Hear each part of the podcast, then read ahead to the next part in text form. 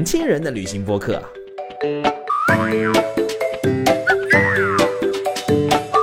Hello，大家好，我是渣哥，欢迎来到新一期的到此一游。最近实在太热了，哪哪都热，很多小伙伴来问我们说，去哪里玩凉快一点呢？本来我们是要给大家出一个避暑特辑的，但是前期做调研的时候，被“中国冷极”这四个字意外抓住了眼球。中国冷极它不在黑龙江，而是在呼伦贝尔，所以我们这次呢就先来聊聊呼伦贝尔。当然啦，凉快只是呼伦贝尔的一小部分，这片土地上还有许许多多大家从未见到过的神奇和童话等你去探索。嗯，好啦，今天我们请到的嘉宾是谁呢？他就是我们的道道领队大力，哎，同时呢，他还负责我们内蒙区域的运营，一起来跟我们聊聊这片土地。来，大力跟大家打个招呼吧。Hello，大家好，我是大力，就是那个大力出奇迹的大力。大力是刚刚从呼伦贝尔回来吗？对，我是端午期间的时候去呼伦贝尔的，哦，端午的时候，六月份的时候去呼伦贝尔。六月二十二号，嗯，那那个时候呼伦贝尔是什么样子的一个天气？凉快吗？那个时候贼凉快，就是我在上海嘛，然后大家也感受到了上海这两天的高温，嗯像被蒸煮过。但是呢，一落地海拉尔的时候，我会发现。哇，立马凉快很多，因为我当时是从上海飞海拉尔，嗯要在呼和浩特经停，嗯，但是我当时下呼和浩特的时候，地面温度也超热，也是要三十多度。等我下午到了海拉尔的时候，一下飞机，哇，啊一下就非常凉爽。同样的着装，就是一下飞机非常凉爽。啊，所以所以也不是只要内蒙古就凉快，对，必须要呼伦贝哦，尔。叫呼伦贝尔才凉快，内蒙古不一定凉快。是的，对，是的像这几天我们走在上海的街头，等于我什么都不用干，我可能走个五分钟，我已经满身都是在蒸桑拿浴的感觉。像最近七八月份，一般呼伦贝尔能带什么样子的温度？呃，呼伦贝尔的话，比如说以海拉尔为例的话，嗯呃，海拉尔那边的话，中午的话，它温度可能会到呃三十度，但是呢，那边的体感温度也就是平常的二十五度左右。嗯然后早晚的话要更低，而且早晚的话要穿外套那个。对对，这就是为什么会说，呃，大力会推荐去呼伦贝尔避暑啊，可能这是一个很大的原因。那大力去呼伦贝尔，跟我们聊聊那边你呃六月端午的时候去的哈，他那边有什么好玩的事情吗？那边的话呢，首先第一个就是体感温度一下来，哎，嗯整个心情就非常愉快。然后呢，再加上是到了北方地区，然后北方人的性格嘛也比较直爽，嗯而且那边的羊肉大家知道非常的好吃嗯啊。嘴瘾也过足了，再加上这是我第一次去夏天的草原，啊对，然后满眼都是绿意盎然的感觉，毛茸茸的草，然后上面有羊、牛、马、骆驼等等各种动物，对，那种那个就感觉一眼望去就是辽阔，哇，心胸开阔。啊，有点就呃，我我第一次看到大草原的时候啊，我第一反应就是有点那种大海的感觉。啊，真的，我觉得我看到大海，我会有那种哇，就是立马有些这些都不是个事儿的那种感感受，然后我看到大草原也会给我这种感受，就是你不需要去计较太多啊，那么辽阔，我自己这些事儿算什么事儿啊，会有这种感觉。对，对是的，我突然想到一个问题哈，呃，刚刚我们开头的时候有提到过那四个字，我也很好奇啊，可能是今天我新学的一个知识——中国冷极。之前我们提到的时候，我印象中是漠河啊，说是中国最冷的地方，我就觉得应该是漠河。那漠河，呃，为什么漠河是在黑龙江的，是吧？对，哎在黑龙江对，那为什么刚刚说这个中国冷极会在呼伦贝尔呢？啊，这里就是一个冷知识了啊！中国最冷的地方呢，不在漠河，而在我们呼伦贝尔的根河。啊，这个真的是个冷知识，冷到了吧？冷到了。其实呢，根河和黑龙江最北端的那个漠河，嗯它其实所处的纬度位置非常的接近，都在北纬五十度左右。嗯、虽然漠河可能比它更北一些，是我们中国的最北端嘛，嗯但是呢，我们根河这个地方，它海拔很高，比较高，比漠河要高。哦，嗯，一般来说，同一个温度带的话，海地势越高，那气温就会越低。对嗯，那还有一点呢，就是漠河和根河中间，它们其实是隔的一个大兴安岭的。嗯，漠河呢属于岭东，嗯，然后根河呢属于岭西。哦，所以漠河在根河的东边儿。对，那冬天的时候呢，南下的寒流就被这个大兴安岭给阻挡了，所以呢，全部冷空气都堆在了根河这里面。嗯嗯，所以这个地方它常年的温度都是要比较低的，而且它根河这个地方供暖期长达九个月。哦，，对，那它的暖气费感觉很贵。对，就是九个月。然后呢，我们入住的酒店呢都不安装空调，所以就是等天黑，等大自然的这种空调。哦嗯，而且这个地方地下它全部都是永冻层，根河里面流的。呃那个水啊，还有里面的鱼，全部都是冷水鱼，嗯，相嗯当于这个河流永远都在一个冰上面。哦，嗯所以它夏天它也是冷的。对，哦，就有点像我们这边的井水那种感觉。很多他们那边的人夏天呢，西瓜是直接放在河水里面的，就相当于冰箱了。哦，那我可以说根河真的是一个没有夏天的城市吗？嗯，它早晚的时候，你确实是全程我们呼伦贝尔去到这几个城市，嗯根河一下你就明显感觉到它是最冷的。就是早晚它可能还要 长对，袖要的那种要穿外套的，啊对的。啊然后夏呃，然后中午的时候，可能在太阳底下你会觉得晒，嗯。啊，但是到阴凉地方，你就会立马也会觉得挺凉快的，对，啊，也不需要空调，是的。啊确实是一个避暑胜地啊。对，而且你会发现，当我们一旦跨入到根河的境内的时候，在路边上，比如说上厕所啊，嗯。用用自来水洗水啊，包括我们入住的根河的酒店，嗯。你这样洗手的时候，它出来的那个水就特别的冻手，嗯，一下非常明显就能感觉到。啊、我听完大力的介绍，我都会这个此时此刻我就很想是在根河在上班儿，而不是在上海。我也不想回来了，当时。上海真的是太热了这几天。好，那听完大力给我们介绍的根河哈，那除了根河以外，大力这一趟的呼伦贝尔之行还去了一些什么地方呢？嗯，那还是先给大家介绍一下整个呼伦贝尔吧。嗯，可以因。为可能小伙伴跟我第一次到这片土地之前的印象一样，都是、哇，想到呼伦贝尔就是天苍苍、野野茫茫茫其实它是一个世界级的大草原嘛。嗯呃，那其实我当年是二一年第一次去这个目的地的，那个时候是秋天，今年呢是夏天去的，不一样的嗯季节。对的，然后呢，我那时候第一次到海拉尔的时候，就先发了一个定位，我说：“大家好，我来到了祖国的鸡头。啊。哦哦，祖国的鸡头。对，因为呼伦贝尔地区它是位于我们整个主大公鸡的鸡头的位置。嗯嗯，它这个地方呢是三国交壤的一个地方。嗯旁边是外蒙蒙古国，嗯再往上面呢就是俄罗斯。俄罗斯。嗯、对，然后它其实内蒙古我们知道它的版图是一个呃，它的这个省界的这个图是一个长条形状的。对对，很长很长。对感觉跨了好几个时区那个。对。的，呃我们这次呢去到的是它的最东面，嗯呃，然后呃你会落地以后，你会发现去了那儿以后呢，它的口音全部都是东北话，你哦会，发现对，跟东北口音很近，我突然想到一个说，东北不只有三省，东北是四省啊，那个不是海南哈，不是海南，是咱们呼伦贝尔地区。对，嗯是的，是的，嗯所以说啊、他其实去了以后，你会发现。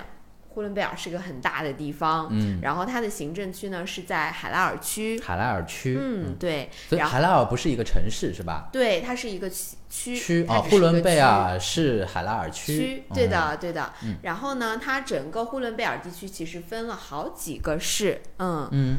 呃，然后它的一个行政概念就是它的在海拉尔区，嗯，然后这个地方得名，所以我们呃嗯。像呃去游玩啊，坐飞机什么，基本上都是在海拉尔区降落，对，在啊海拉尔区降落。是那个是最方便的。对的，嗯而且这个地方非常友好的是，海拉尔机场离市区非常近。啊，这确实是啊非常非常你近这暗 你是在暗示某些机场吗？好好，大力继续给我们介绍。嗯，然后呼伦贝尔得名呢，就是因为它这片土地上有两个湖，呼伦湖和贝尔湖。啊，就这么直白吗？对，就这么直白，好 的好的，此得名呼伦贝尔。嗯，呼伦湖、贝尔湖，对，啊呼伦湖呢，就是在我们祖国的境内，嗯而贝尔湖呢，它有呃一大半部分都是在外蒙，都属于蒙古国。嗯，属于交界的一个湖。对的，对的，嗯所以说呢，啊，现在来到这片土地以后啊，就明白了，呼伦贝尔不只只有大草原，嗯，它还有湖，还有两个湖。好的，对，还有两个湖嗯啊。它其实呢，草原只占四分，它更多的那哦六分呢是大兴安岭。哦，大森林，对森林哦占了很大很大的比重。所以它真的是黑龙江四省之一啊。啊，啊，是的，不对，东东北四省之一啊，说错了，东北四省之一。对它整个大兴安岭就贯穿了这个地区的南北，啊嗯，然后所以从北到西呢，我们就把呼伦贝尔地域上就分成了三个部分，哦一个是大兴安岭，然后呢就是海拉尔盆地以及我们的草原，嗯，大概就是这样的一个地形。哦，所以它有森林，有盆地，有草原。对的，对的，嗯，然后大兴安岭以东呢，就与黑龙江接壤，它主要都是一些农田，嗯然后这些农田呢，就是我们东北很重要的一些粮食的一个储备区，哦比如说主要产一些油菜啊、玉米啊、大豆啊等等这哦些。所以那边也是黑土地吗？对，哦黑土地就是呃东北土地了嘛，哦，嗯好，嗯，这片土地上呢，它其实还有一个非常非常的灵魂的存在，就是水源的一个存在。嗯，嗯我们说，呃，整个呼伦贝尔地区它位于内蒙的东部，它这里呢集合了整个内蒙百分之七十的水分呃，为什么这么说呢？啊。所以呢，我们就说这个地方水从哪里来呢？对对嗯，河流从哪里来呢？对，有百分之七十的水。它其实呢都是从这个占六分的大兴安岭里面发育出来的。哦，整个大兴安岭孕育了非常大的水源，以山为源头呢，分别向东西两侧呢就流淌出密密麻麻的这些河流网络。嗯、大兴安岭它就贯横贯在这片土地上一千多公里，嗯是一个南北走向的嘛。嗯然后岭东就是东北地区，岭西就是呼伦贝尔大草原。嗯那很多河流就是流向这两片土地。嗯然后我们岭西的这边的话呢，就从留下森林，流过这个草原，然后再往西，然后再向北，然后流入海。嗯这样子灌溉，所以呢，在河流的两岸呢，就发育出了很多的湿地，也孕育出了这片土地上无限的生命。嗯嗯，这个时候大力老，我就想说一句大力老师，感觉是在给我上课。一开始只是讲为什么那边比较凉快啊，后来就给我上一些地理课，什么鸡头，然后现在在给我开上什么这种生物课，感觉要开始了。开始科普，嗯，对的，那所以它那边典型的三种景观呢，就是森林、湿地、草原。森林、湿地、草原，嗯对，还有一个特别的彩蛋呢，就是农田。嗯嗯，就是黑土地的农田。是的，嗯其实我们说它，我们一直知道东北平原是非常我们中国比较大的这个种田的地方嘛。对的，对的。那呼伦贝尔其实这个地方是不太适合耕种的，嗯，因为它来自海洋的这个湿润的水汽全部都被大兴安岭阻挡住了。啊，它水汽过不过不过来，而且呢，这里有一个非常重要的地理上的一个线，叫做四百毫米等降水量线。天哪，我我感觉我真的是，梦回高中地理，对，我就回不去高中地理，真的已经忘得一干二净。还有这种线的吗？是的，四百毫米等降水量线。所以呢，这个地方它、我那我想多问一句，大力啊老师，这个线代表着什么？这个地方就代表着。在四百毫米等降水量往西，就是我们嗯呼伦贝尔地区，啊它的降年降水量就达不到四百毫米了。那会怎么样呢？那这个地方就只能长草，长不到很高的树木了呀。哦哦哦就是草原。啊、对的，国家就是新中国建设以后，嗯啊，嗯我们人口慢慢的增多啦，嗯那这个时候粮食不够吃了，哦那还是要多一些土地来种田，养活我们这么多的人口。所以呢，慢慢的在这片土地上适合种、能耕种的一些。呃，土地上开始耕种，比如说在海拉尔区旁边的雅克什市，嗯这里面呢，这个市大部分都是农田，哦嗯，他们这边呢有一个很有趣的现象，跟南方不一样的是，呃，这边呢他们种的都非常密，农田都种的非常密，嗯他们不讲究这个呃。种的有多好，嗯有多精啊嗯？他们讲的就是成活率，反正种一片，我看能活多少。嗯，感觉像那种广撒网的战略是吗？是的，大力老师刚刚从呼伦贝尔回来嘛，嗯那呼伦贝尔我们会玩了些什么？大力老师在呼伦贝尔有什么好玩的一些点呐、或者好玩的一些东西可以推荐给我们的吗？呃，因为这条线路的话呢，其实我们是主要主打一个看风景嘛，我们去呼伦贝尔、哦啊，这个我这个我们擅长，对不对？主打一个看风景。那但是呢，在看风景的过程当中，我们还是要拔高一下的，对不对啊？我们还是要去看见一些生活在这片土地上的那一群人啊。嗯嗯呃，因为呃三大地缘嘛，森林、草原、农田，嗯所以呢，在这三种地理地貌上面呢，又生活着各自的人。比如嗯说，我们简称为森林人、草原人和林场人。嗯、哦在这种一方水土养一方人的这种哦地理决定论下，所以呢，他们就形成了自己的这种生活方式，还有一些文明。行程当中的第一站呢，就首先去到了额尔古纳国家湿地公园。那其实我们这个呢，作为我们行程当中的第一个地方，嗯也是我们唯一去到的一个大景区。嗯，哦这个地方呢，其实是可以把森林、湿地、草原三种地貌全部都看一遍的一个地方，相当于一个概览。第一天我们就先概览。哦，森林、湿地、草原，在这个额尔古纳国家湿地公园全部都能看到。对，全部都能够看到，嗯嗯，一步一步登高，登到嗯。最高点，嗯。我们就会看到根河从最远处的大兴安岭流下，就那条河流对，那条河啊流弯弯曲曲的啊，所以根河它不仅是个地名，它还是个河名。河流，啊、，对，它还是一个河流。嗯，它弯弯曲曲的流下来以后呢，流过森林，然后呢，再往远处的草原流过。啊，就流到最后根河这个地方去吗？它会对最后其实是会汇入到呃最大的那一条河额尔古纳河。啊，额尔古纳河。嗯对的，呃，这个地方呢，呃，其实我们在最高处的时候景色是非常好的，因为已经站到了一个制高点了。嗯，我们如果运气好的话，还可以看到下面就是成片的马群在奔跑。哦，这边的话，就是它分为两个两边嘛。你站在山头的话，这边就是广袤的草原，哦，这边呢就是根河流过森林湿地的这样一种景观。哦，所以呃，大力老师，我们站在头上，站在那个高处，我们是可以看到，就一边是草原，一边是森林这样子的。，对，那它是一个，我很难想象哈，替小伙伴们，它是一个什么样子的场景？它是一个就这边草原，这边森林，因为有一个有树，一个只是草嘛，它是会有一条很很明确的分界线出来嘛，让人能看到说，对它其实因为呃我们这片国家湿地公园也在保护嘛，所以呢，它在整个自己的园区里面也种了很多的树，嗯，所以说你就会发现这边就是全部都是草原。啊，再到再走到山头的这边，你就会发现是河流以及树林、森林的那种感觉，哎，这个我觉得应该是很壮观是啊非。常美。这个是这个地方非常适合飞无人机，好啊，此生必打卡之处又来了。对，没错。嗯，而且这个点呢，呃，虽然它是一个景区，但是呢，人并不是很多。哦，嗯，因为呃，它你如果想看到美的风景的话，你一定要爬高的。嗯那爬高呢是要付出体力值的。哦嗯，对的，还是有点累的。哦，好的好的，你这么一说的话，我们所有小伙伴们如果下次去，一定要记得爬高，爬到顶，对，没错。最美的风景就在最高处在最高处等着你。是的，是的。嗯嗯，那第一站完了以后，我们第二站会去哪里呢？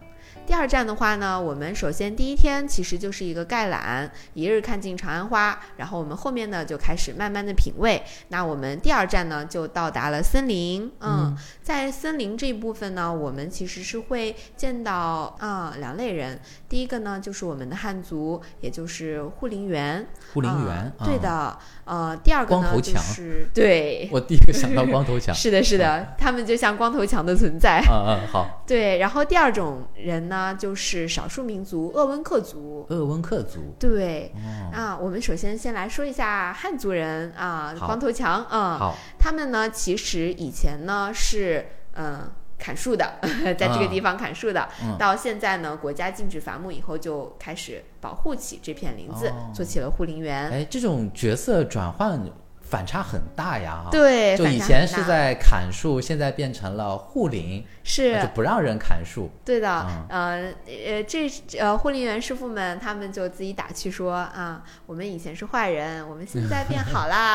啊，那也不能这么说，啊以前也是好人。对，所以说好多队员说，哎，那也不能这么说。对，以前祖国也需要树。对对的对的，呃，现在祖国需要护树啊。是的是的，所以他们无论身份怎么的流转，嗯都是一直生世世代代生活在这片林子里面。嗯。啊，那其实我在这里印象比较深刻的呢，就是呃第一次深入到这么原始的大兴安岭里面，嗯。真的是就是周围就是原始森林，嗯，哦。然后呢，我们会跟着林场的师傅们一啊起去在松香谷去漫步一下，嗯。哦。然后呢，他们会边走边给我们讲一讲他们以前在林子里的一些很有趣的事情啊，以及会给我们看周围有一些什么植物啊，哦嗯，还有一些小动物的踪迹，比如说有它们的脚印啊，还有它们的便便。啊，你说会 大力老师提到小动物，我的第一反应是林子里面会有大动物吗？啊，有，但啊，是呢，真的是有，那真的是有，但是呢，嗯呃，只要我们人在，他们就不会出来。所以有护林员叔叔来保护我们安全，是吧？的，是的，是的，你会发现呃，其实我还是挺想看到大动物的，说实话，很好奇很。好奇，对，吧因为现在已经很难看到这些大动物。是的，嗯，是的，真的很难。如果真的能发现的话，那真的是运气爆棚。嗯，但确实也挺危险的。我们小伙伴们还是自己啊、保护好自己，跟紧我们护林员叔叔的大腿。对，是的，是的。嗯然后呢，我们脚底下就是会踩着软乎乎的苔藓，是各种各样的苔藓。嗯呃哦，这些护林员都会给我们讲这是什么苔藓，那是什么苔藓，哦就会长很多。哇，好好有用的小知识。啊！我听大力老师这个时候跟我讲这些，我现在开始流口水，你知道吗？我就想到云南的各种菌子，哦，是吧？像那边东西，像像像在野外看到那种苔藓啊，或者有什么植物啊，什么可能都可以挖来吃。对，嗯没错。然后以及呢，我们还会采一些就是呃香水，有一种原料呢叫做迷迭香啊迷迭香嗯，嗯对，长在这里呢就是叫做松香。嗯，哦，我们可以会收集一些这个松香，完了以后呢，我们可以做一个香囊，回家以后挂在身上，挂在衣柜里面都非常好。这个听起来非常的有有纪念意义，也非非常的浪漫。就是是你把大兴安岭的香带回了自己城市里的家，对然后你每天晚上回去的时候就能闻到大兴安岭的味道，对而且听起来很浪漫的一件事情啊。渣哥，是的，是的，没错，啊，非常适合送女朋友 而且它能保持很久。啊！这真的吗？嗯呃它大概能保持多久？它那个香味儿，好几个月，据护林员说，好几年都没有好几年啊！对的，哦。哇，那这个非常值啊！就一个礼物，是 一个礼物可以持续好几年。嗯，好，还还有没有别的这样子的好货推荐的？啊，还有就是，其实我们会认识到一些，就是比如说，呃，秋季团期，等到八月底的时候，这样子，嗯我们就能收获到大自然的礼物，比如说路上会有一些蓝莓啊，哦，树莓啊，收收以后的这些果、啊、那些果子，嗯对的对的，这些果子呢，其实也是大兴安岭当中那些熊啊啊那些小动物的一哦个补充维 C 的一个哦食物，对的。哦，他们好幸福啊，天天吃有机食品。啊，好幸福，真的，各种什么蛋白质啊、维 C 啊都有了。嗯然后当时我印象比较深刻的是，我们看到一个蚂蚁窝，嗯它是这样直接堆起来的一个蚂蚁的那种，呃，像桶一样的那种哦筑起来的一个巢。嗯，然后当时护理员叔叔说，啊、黑熊就那个黑瞎子，他们叫做。哦，黑瞎子，一巴掌就能够呼开，然后呢，就用嘴舔那个东西，哦就是补充他们的蛋白质。哦，天哪，我这想象这个画面，我觉得还是呃，那黑瞎子不是特别想看到，感觉他要把我吃了的感觉。那刚刚开头的时候，大力老师还提到了另一个民族，比较的少见啊、大家可能很少听到叫鄂温克族，是吗？对，对那我们让大力老师给我们讲讲什么是鄂温克族呢？鄂温克族呢，它其实就是生活在我们北方地区，在我们中国只有呼伦贝尔有，哦，只有这个地方有对，只有这个地方有。嗯，再往北的话呢，他们就分布在蒙古国和俄罗斯了。哦嗯，在我们中国呢，只有这个地方有。哦嗯，然后呃，鄂温克族呢，他们其实是世世代代都是呃与大兴安岭为生，他们就生活在林子里面。哦，以前的时候呢，他们都是合法持有那个枪支的。哦嗯，国家会给他们发枪，一人一枪。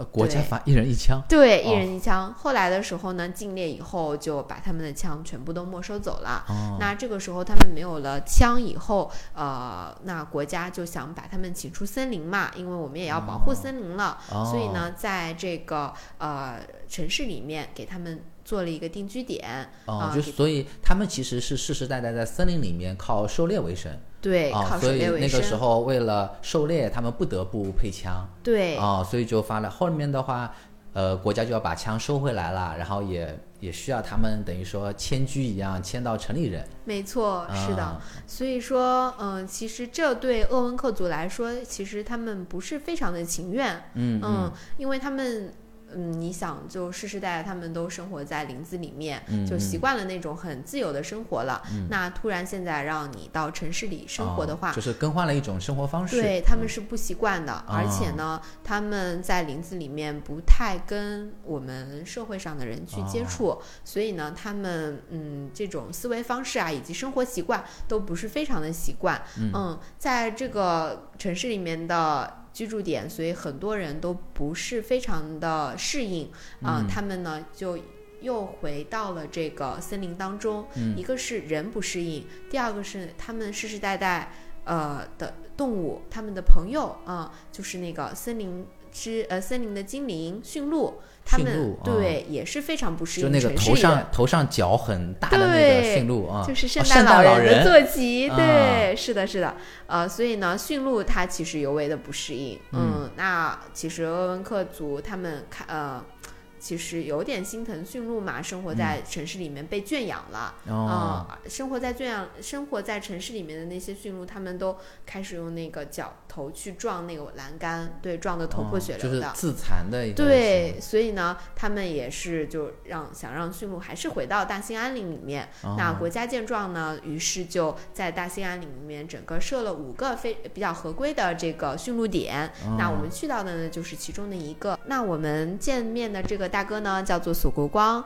嗯、他是一个非常就是纯正血统的鄂温克族，嗯。啊、一看他的长相就跟我们不一样。哦，对，但是呢，这一次就是呃，很近距离的跟索大哥这样聊天，包括我们一起唱歌。嗯，这次就是听索哥索大哥，我在去之前一直以为他的普通话不是非常的好，啊，结果见了面以后，哎，普通话还说挺标准。真的吗？啊，一口东北口音，哦，你这个也是对普通话的呃呃另一种表达哈。对，然后呢，他还非常的有趣，嗯，坐下来跟我们就是聊他以前啊怎么去、哦呃打打那个狍子傻狍子啊，啊，傻狍子，啊对的。嗯傻狍子，然后呢，怎么跟着驯鹿去迁居点？因为他们、嗯呃，其实也是分为夏夏牧场和呃夏夏季点和秋季点的。哦，就跟那个夏牧场、冬牧场这种有点对，有点类似似，是的。他们冬天的时候就会去到阿龙山那边，更北的阿龙山地区那边。哦，所以他们夏天、冬天会有不同的林子来对呃来来驯养这些驯鹿。是的，是的。哦我们夏天的时候就去到它是夏点的夏夏季点的这个林子。，嗯，嗯，对的。呃，然后在这里的话呢，我们不但能够见到很多的驯鹿，嗯，然后呢，更重要的其实是去见这位索国王大哥，嗯因为在我们中国正宗的这个鄂温克族已经人非常非常少了，嗯只有几十位了。哦，所以呢，我们其实啊、呃能与他们来见面的话，其实也相当于一个世纪性的会面吧。嗯，感觉对，还是挺神圣的。这个时候就感觉汉族非常的呃那个，就不是特别的金贵，呃呃，然后呃，刚刚听大力来说他的那个呃口音嘛啊，嗯可以说他们那边就都是东北人的这种感觉是吧？对，因为挨的东北太近了，全部都是东北口音了。嗯嗯，东北力的东北话的影响力，扎哥你是知道的。对 稍稍微了解了一点点。好好，刚刚我们听大力老师给我们讲了鄂温克族，讲了森林啊，那我们的呼伦贝尔里面肯定也离不开我们的草原嘛。对，那我们的草原会有一些什么样子的特别吗？说到草原，是我全程最喜欢的一个点了啊，那你对得起刚刚的索罗光大哥吗？啊，那啊，对里也得起驯很喜欢鹿吗？啊，那你也很喜欢。但哦是草原这里给我的印象是非常非常深刻的，哦因为呃我们在草原这个点相当于有待一天的时间，因为一个下午加一个上午，啊，其实有算是一天一整天的时间。过了个夜，对，嗯还过了一个夜，就是嗯非常的美。草原呢，因为我们一说呼伦贝尔夏天嘛，嗯其实还是最主要来看它的这个草原嘛。嗯嗯，那我们呃在草原这个点的话呢，我们的主人叫做巴图苏和大哥。巴图苏和大哥，对，我猜一下，他一定是个蒙古族的人吧？没错。哎那还是稍微有一点学问啊。嗯、他呢也是呃，就是高能少年团还有偶像来了呼伦贝尔站的东道主。呃，这个大哥呢，他其实有一个理想，就是希望大家能够改变对于蒙古族的一个固有印象，就是改变大家认为蒙古族就是天天喝酒啊，就是抽烟啊等等这样。所以他就从自己做起，他不抽烟不喝酒，嗯。呃，所以这个这位大哥，这位蒙古族大哥，他不喝酒。哦，好，我确实有刻板印象。你看，对啊，他也很特别孝顺自己的父母，也为他自己金婚的父母办了一场那个非常盛大的那达慕。所以呢，呃，他自己开了一个景区，叫做蒙古记忆景区。嗯，在这个景区里面呢，他专门设了四个蒙古包。这四个蒙古包首先就是从外蒙请过来的工匠师傅打造的，嗯，然后里面的很多老物件呢，也都是。花大价钱从外蒙收集而来的，哦那我们夏天去到的点呢，就是它的这个记忆的呃、哦蒙古记忆景区。哦，他其实是为他父母金婚礼办的一些搜集的一些东西。呃，嗯其实也是他自己为了弘扬他们哦他们自己的自己的这个蒙古族的文化，嗯，哦，那我们这位大哥还是非常有使命感的哈。对，是的。啊他会愿意做这些事情。没错，嗯而且呢，这是我第一次来他的夏季点的这个位置嘛。他这个夏季点的位置呢，非常的好，嗯旁边就是海拉尔河，嗯，然后在这边就是莫日格勒河，啊然后再往北就是呼和诺尔湖，就三面都环非常著名的这些河流湖泊，就整个风景非常的好，在它夏季的点就能看到。啊，听完大力老师刚刚说的这些呃河河流的名字，我当然我都没有记住这些河流名字哈。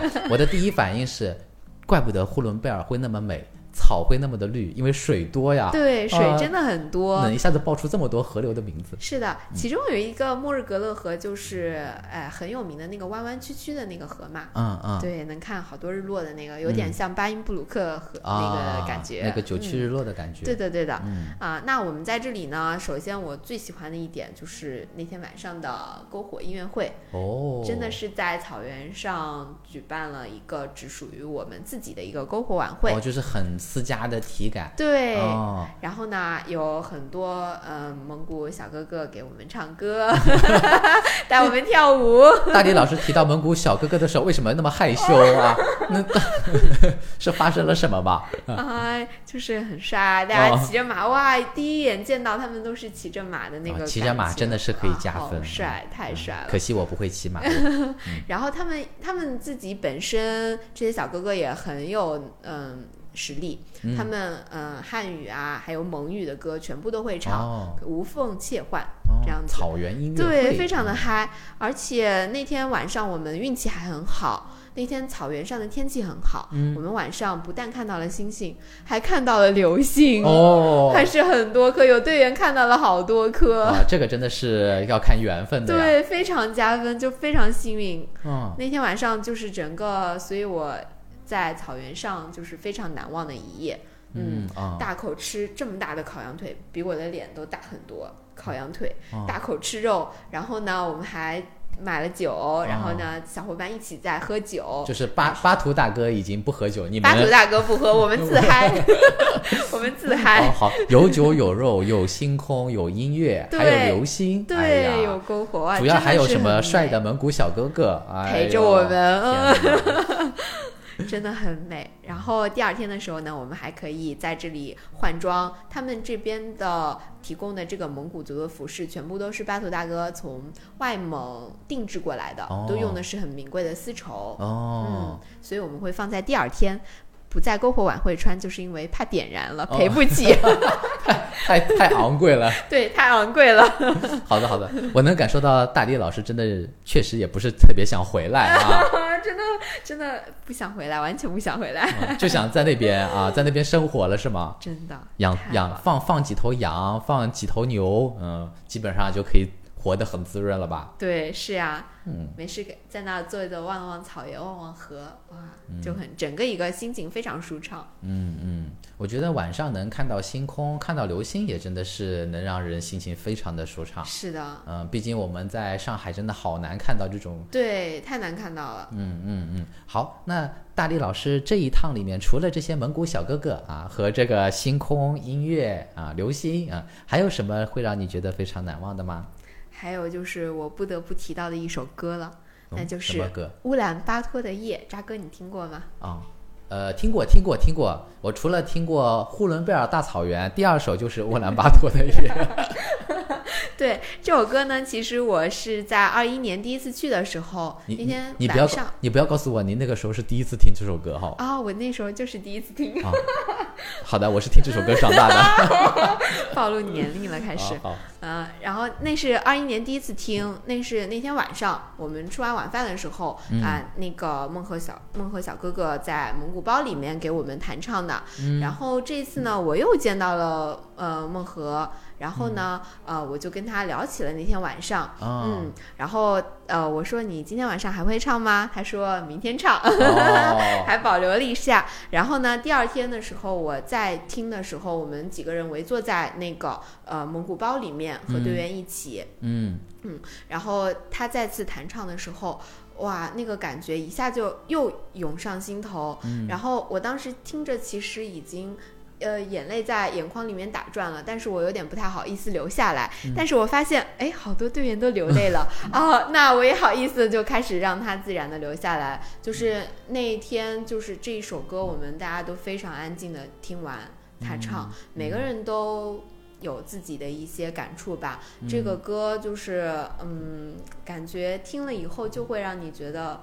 嗯，就是有点伤感，然后也不知道在伤感什么，但是就是有点伤感，然后再配上这种蒙古包的环境，再加上我们那天突然又飘了点雨，雨雨落洒在那个蒙古包上，就非常的有氛围感。哦，所以那首歌，呃，他唱起的时候是让大李老师想到了自己一些伤感的事情，嗯然后就开始触景生情了。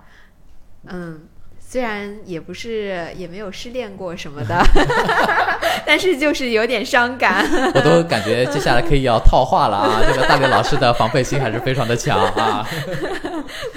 就知道你要问我什么。哦，好好好好，那我我们赶紧切入到下一个话题啊。我们除了草原还有什么？呃，刚刚有提到我们去了森林，我们去了湿地，我们去了，诶，好像全了呀。啊，哎，还有一个彩蛋，那就是最后一站，哦对对对农田，对啊、农田场嗯嗯，呃，这个点呢，是我们今年为了就是在设计线路的时候，呃，那我们第六天呢，其实就要转入到一个呃比较舒缓，把大家拉回到度假感的这样一个节拍了。那我们看过了大风大景，感受了草原人、森林人，那我们轻轻的推开门，发现一下这片土地还有什么呢？啊、其实还有温暖的太阳花，还有休闲的这个农场时光。嗯，哦，所以我们最后一站呢，就会来到海拉尔区旁边的雅克什市，这一哦大片呢都叫做莫拐农场。然嗯后我们去去到的一个地方呢，就是盛叔叔他们家的海滨牧场。嗯，海滨牧场，对。它它是有海吗？敢叫海滨牧场？哎，其实呢是盛叔叔的全名啦，它叫做盛海滨。这 个这个，我觉得堪比我们头上的那个冷知识，跟这个冷知识有的一拼，真的也很冷。对啊，那我们这位海滨大叔啊，呃，盛叔叔，海滨大叔，那我们讲讲他的农场有什么特别的吗？它这个农场呢，就是我们除了坐大巴车以外，还要再换小车才能进入到它的这个私家农场啊。哦，它的这片农场呢，呃，在道路的尽头，嗯嗯，在很里面，嗯、我们要一路上穿过很多的这个农田，嗯嗯，弯弯曲曲的小路，最后嗯开进到盛叔叔家。嗯、盛叔叔呢，他本人非常非常的热情，真的特别热情，是我全程当中感受到最热情的一个一位。对，我觉得大连老师每次都是把话不留余地，刚介绍完一个，然后就开始要捧下一个，就把前一个给否定掉。没有啦，因为每一个人都对对，我觉得刚刚那位唱乌兰巴托夜的那位小哥哥已经要哭了吧？好好，我们回到盛叔叔啊，圣树家你就会发现，对，非常的热情，每个人都有一个特点嘛。好好好，圣树 家他们家呢，你就会发现来到这里就是度假啊，因为你会发现他们家什么都有，乒乓球桌，还有麻将桌，都有。听到麻将桌，莫名的感到亲切。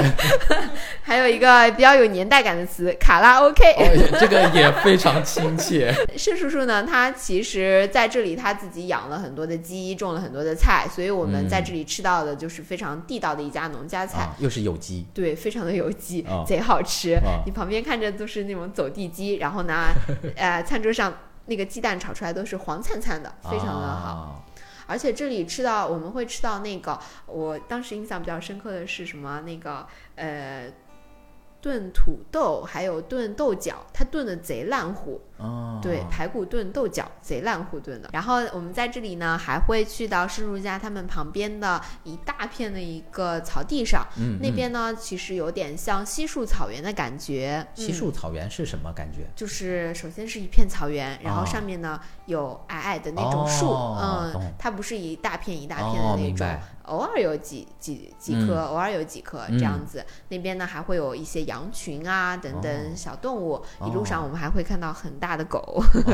哎，大力老师，哎，这个好学生要提问题了。哎，我们刚刚不是说盛叔叔家是农农场农田嘛？啊，然后它旁边也是有草原的，是吗？对，也是有草原的。哦，所以它其实是合在一起的那种感觉。对，合在一起的。嗯嗯，然后这里呢，就是我们会在这里有一个悠闲的下午。茶啊，我们可以坐在这里聊聊天啊，休息休息，对，吃吃水果啊，打打桌游啊，甚至我们还搞了一个非常。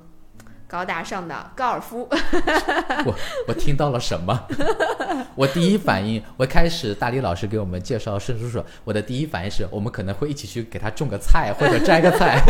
我没有想到我们最后落点落点到能到高尔夫。高尔夫是的，哦，可以，因为他这边非常的辽阔，嗯，然后呢就安排了一个高尔夫。嗯嗯嗯，没有想到是以高尔夫收场啊。